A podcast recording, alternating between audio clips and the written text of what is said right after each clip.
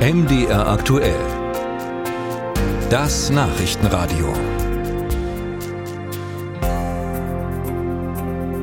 Die Insolvenzzahlen in Deutschland steigen deutlich an. Das wahrscheinlich prominenteste Beispiel ist die Pleite des Immobilienkonzerns Signa. Da gehören zum Beispiel die Kaufhäuser von Galeria und Sportcheck mit dazu. Aber es gab noch einige mehr. Das hat verschiedene Gründe. Zum einen sind es immer noch Corona-Nachwehen.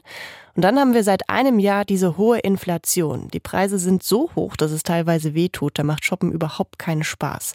Sorgt also für wenig Kauflust. Wie soll das 2024 bitte schön weitergehen? Ralf Geisler zieht eine Bilanz der Firmenpleiten in diesem Jahr und wagt einen Ausblick aufs kommende. Es ist eine Pleite mit Gesprächswert. Halko, der Hersteller der Halberstädter Würstchen, musste am Monatsanfang Insolvenz anmelden. Dabei gilt das Familienunternehmen als Erfinder der Konservenbockwurst, war in seiner 140-jährigen Geschichte einer der größten Fleischverarbeiter im Land.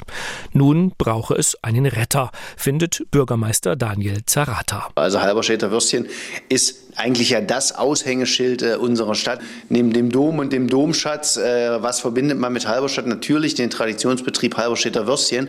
Und wenn man dann die Nachricht bekommt als Stadtchef, dass die Insolvenz angemeldet wurde, ist es natürlich erstmal ein Schock. Vergleichbare Schocks gab es dieses Jahr viele. Der sächsische Landmaschinenhersteller Lomma musste Insolvenz anmelden, die Sandsteinwerke Pirna und der erzgebirgische Autozulieferer Aluchrom.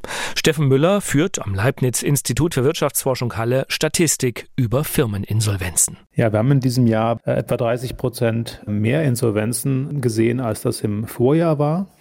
Auch bei der Zahl der betroffenen Jobs gingen die Insolvenzzahlen nach oben. Wir sehen also nicht nur mehr Insolvenzen, wir sehen auch im Durchschnitt größere Insolvenzen. Ein Grund dafür, das Zeitalter der Corona-Hilfen ist zu Ende gegangen.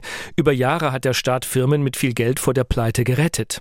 Als die Corona-Krise am größten war, lagen die Insolvenzzahlen historisch niedrig. Nun müssen viele Firmen die Hilfen teilweise zurückzahlen, sagt Patrick Hansch von der Wirtschaftsauskunft Thai Kreditreform. Wir nennen das teilweise den Corona-Bumerang, weil eben die gut gemeint ausgezahlten Hilfen jetzt eben die Unternehmen Unternehmen belasten.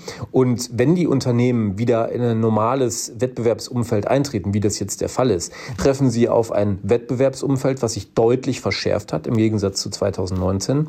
Und das führt dazu, dass für viele Unternehmen, die gerade so durchgekommen sind, das Fass jetzt zum Überlaufen gebracht wird und äh, sie keinen anderen Ausweg mehr sehen, als eben einen Insolvenzantrag zu stellen. Dabei sind die Bundesländer unterschiedlich stark betroffen. Laut Kreditreform hat Thüringen dieses Jahr mit 40 Insolvenzen auf 10.000 Unternehmen die niedrigste Pleitequote in Deutschland. Sachsen und Sachsen-Anhalt liegen mit jeweils 57 Insolvenzen je 10.000 Unternehmen im Mittelfeld.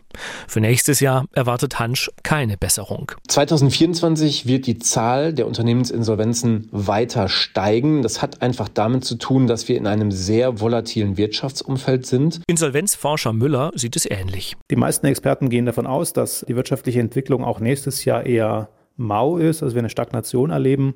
Und deswegen wäre es eine Überraschung, wenn die Insolvenzzahlen im Jahr 2024 zurückgehen würden. Zum Gesamtbild gehört aber auch, von einem Insolvenzrekord ist Deutschland weit entfernt. Selbst in den wirtschaftlich guten Jahren 2016 und 2017 gingen mehr Firmen pleite als jetzt. Und eine Insolvenz bedeutet nicht automatisch das Aus. Halberstädter Würstchen produziert weiter und hofft auf einen Investor.